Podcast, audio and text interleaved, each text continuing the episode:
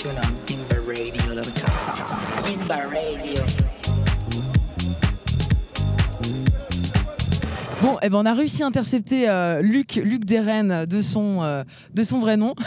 Comment tu vas, Luc? Tu tiens encore debout? Ouais, oui, je suis au top de la forme, prêt à attaquer le- les deux derniers jours. Deux derniers jours, ouais. Et, euh, et du coup, voilà, toi, c'est, tu t'occupes de quoi, en fait, euh, au niveau de, au niveau de l'orga, euh, de tout ça, mais très rapidement. hein. Très rapidement, bah, avec Konik, mon partenaire, je fais un peu sur tout. Mais mon rôle là sur le cirque, c'est tout ce qui est administration, embauche, gestion des bars, gestion des billetteries. Toute la programmation, c'est moi qui l'a fait. C'est moi qui suis en contact avec tous les bookers depuis toujours. Euh, la prog, donc la gestion des artistes, les runs, etc. Et puis derrière, ben, je viens un peu gueuler sur tous les autres sujets, des mecs pour les lights, pour le son, pour euh, ranger, pour voilà. Je fais l'inspecteur des travaux finis. Comme on aime. Et, euh, et ce soir, est-ce que tu as, un petit coup de cœur, un artiste ou une artiste là que tu souhaiterais nous présenter? Ben, un, artiste, euh, je vais parler tout simplement de la tête d'affiche parce qu'elle est plutôt rare en France et euh, c'est Anthony Rotter. Euh, rare euh, parce que c'est un garçon qui fait du live électro, donc on n'est pas sur une vibe techno, euh, qui n'est pas un pro des réseaux sociaux et de la jeunesse. Donc ça attire un peu moins, c'est une programmation très pointue. Et Serge, lui qui est un Hollandais, euh, je donne un deuxième nom, ce soir, on fait deux internationaux. D'habitude, c'est toujours un, mais là, c'est aussi un vieux de la vieille. Il vient de Rotterdam, s'occupe de Clone. Clone, c'est un distributeur euh, mondial de techno. euh, et il a aussi son label, euh, Clone Record, tout simplement. Et il tient un magasin de disques. Et c'est l'équivalent d'un. C'est un petit. Petit euh, Agoria hollandais, on va dire. Voilà. Ah yes, belle ref. Pas le Laurent Garnier, mais c'est euh, c'est presque ça. En tout cas, sur la Hollande, c'est un papy et c'est lui qui clôturera la soirée. Cool, et on, a, on, a, vraiment hâte. Euh, et toi, du coup, là, tu nous as parlé un peu de tes activités en amont du festival, mais durant le festival, concrètement, tu fais quoi? Tu es toujours en train de répondre au téléphone euh, Tu t'occupes de quoi Euh, je gère les problèmes de billetterie, je gère euh, les, les- mes équipes un peu à droite, à gauche, euh, mes équipes donc billetterie, euh, bar, voilà, gérer, qu'il n'y ait pas de problème. Je suis en contact avec le régisseur permanent et puis bien sûr bah, les artistes, que ça s'enchaîne bien, qu'ils soient bien arrivés. J'essaie de passer au moins 10 minutes avec eux, c'est déjà cool. Et j'essaie de me donner 15 minutes par artiste sur scène. Voilà.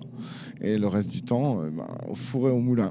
Et en termes de budget, ça représente, combien, ça représente combien un festival comme ça? Ça représente à peu près euh, un peu moins de 200 000 euros sur cette édition. Donc c'est une édition hybride, on fait que 6 dates. Euh, D'habitude on en faisait 9 et on s'est moins déplacé. D'habitude on monte, on démonte, on remonte, on, voilà, on finit à la- au boulodrome. Le boulodrome nous manque un peu parce que c'est quand même le seul endroit où tout le monde est dans la même salle. Et ici on a une zone bar, une zone scène, une zone artiste et puis une zone dehors. Et, euh, le boulodrome, euh, quand tu as 1200 personnes ensemble, l'atmosphère est quand même beaucoup plus cool. Ici, le site pourrait mettre 5000 personnes en fait. Et Là, vous êtes limité à combien? On, est- on se limite à 1000 personnes. Ouais. 1000 personnes, pourquoi? Parce que déjà, un, on n'a pas envie de grossir de plus en plus. C'est- fait bizarre, mais en fait, nous, ça nous va bien. 1000 personnes pour qu'elles puissent entendre le son. 1000 personnes pour qu'elles attendent pas pour aller trop au bar. Donc oui, certes, tu veux faire toujours plus. Tu veux avoir plus de billets, plus de billetterie pour soi-disant plus d'argent. Mais en fait, euh, plus de pollution, plus de problèmes. Euh, 1000 personnes fait partie des 1000 qui auront une place. Du coup, ça marche. Quoi, voilà, en fait, la volonté, elle n'est pas de faire bigger and bigger and bigger. Et euh, vous étiez combien là, euh, le week-end dernier notamment? Le week-end dernier, sur le vendredi, on était un peu plus de 700 et euh, on était quasiment à 1000 sur, sur Kink. Voilà. Donc plutôt cool. On s'attendait à, ce à avoir 1000 aussi sur Octave One. Mais comme quoi la programmation un peu vieillissante, comme euh, là peut-être ce soir, c'est les soirées les plus calmes. Et dès qu'on est euh, sur euh, la tendance programmation, des Moujas, Marina Trench, Franck Roger, la house un peu plus rebondie, et des gens qui sont sur les réseaux sociaux. C'est un peu le malheur, c'est-à-dire que c'est plus par rapport au talent musical. On est dans une sphère de, euh, de combien de likes tu as. Euh, euh, voilà, moi je dois jouer avant toi parce que, ou plus tard parce que j'ai plus de likes. Mon nom doit être sur l'affiche plus haut parce que, oh là là. Donc, par exemple, demain, Marina Trench, elle joue quasiment, elle joue en deuxième. Parce que quand on a booké la date, il y, a, bien longtemps, elle n'avait pas forcément la notoriété qu'elle a aujourd'hui. Et du coup, le choix, il a assumé. Super pour nous, elle a grandi, mais en fait, on avait décidé avant. Donc voilà c'est des choix assumés. Et, euh, Vous êtes un peu des fricheurs euh, de nouveaux, nouveaux talents ou euh Je sais pas si on est des fricheurs, mais quand je vois comme Bernadette, la lyonnaise expatriée à Paris, on lui avait donné un super créneau. Aujourd'hui, bah, c'est elle qui faisait le warm-up avec Kink, au sucre, le lendemain du cirque. Elle a joué avec MCDE, elle a une super activité. Et puis il y a aussi ce mouvement des filles qui a été entamé il y a, il y a quelques années on n'a pas attendu entre guillemets qui est euh, le, le le côté euh, le côté faut faire des filles parce qu'on est quand même une asso, on est presque une centaine d'adhérents et en fait dans notre centaine d'adhérents on a 60 65% de filles. Bah, félicitations. Euh, ça, c'est plutôt cool. C'est carrément cool. même s'il y a Conic et Petit Luc avec Geoffrey. Donc, on est trois garçons un peu qui bossent 24-24. Mais sinon. Et en, en DJ, euh, parmi euh, le crew euh, on sait qu'il y, avait une, fille, Stéphanie Gressin, le Stinby maintenant, ancienne ex qu'on a l'occasion d'interviewer justement sur voilà, la Blonde Platine la semaine dernière. Et, est-ce qu'il y a d'autres femmes? Alors, actuel, il y en avait une autre, mais elle est plus très active. C'était Lise Cooper aussi.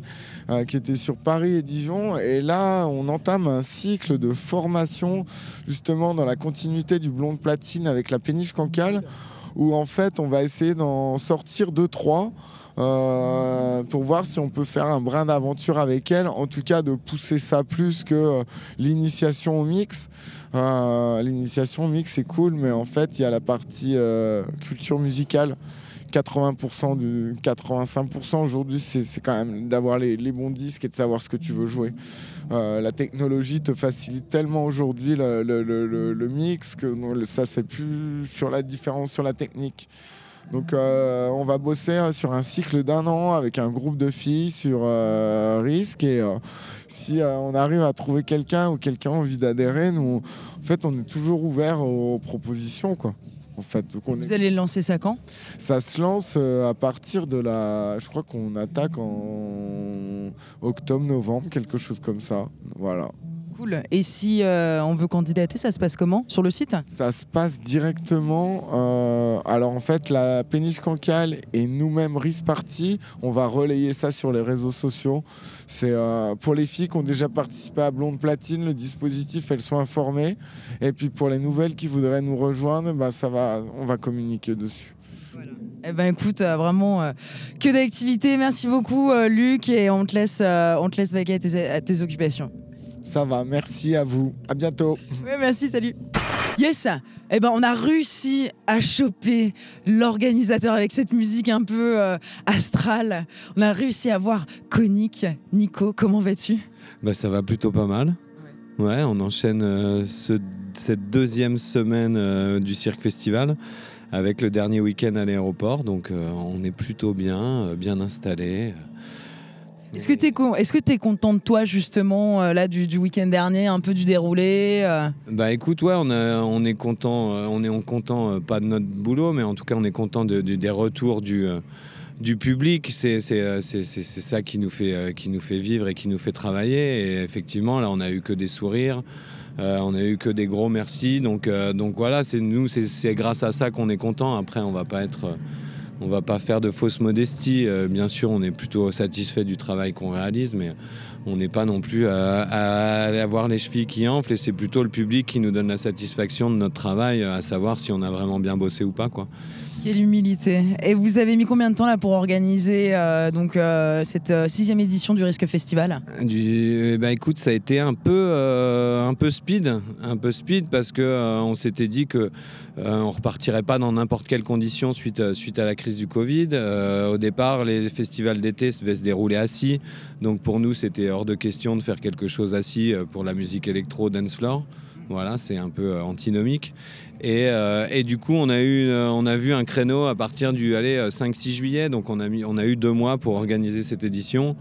Donc, c'était un peu speed, voilà, mais, ça nous tenait à cœur. Et aussi, bah voilà, en se baladant aussi un peu dans Dijon, on a bien senti que, le public aussi attendait un peu notre retour. Et que ça lui, je pense que ça faisait plaisir à tout le monde qu'on puisse euh, reprendre des fêtes, quoi. Voilà.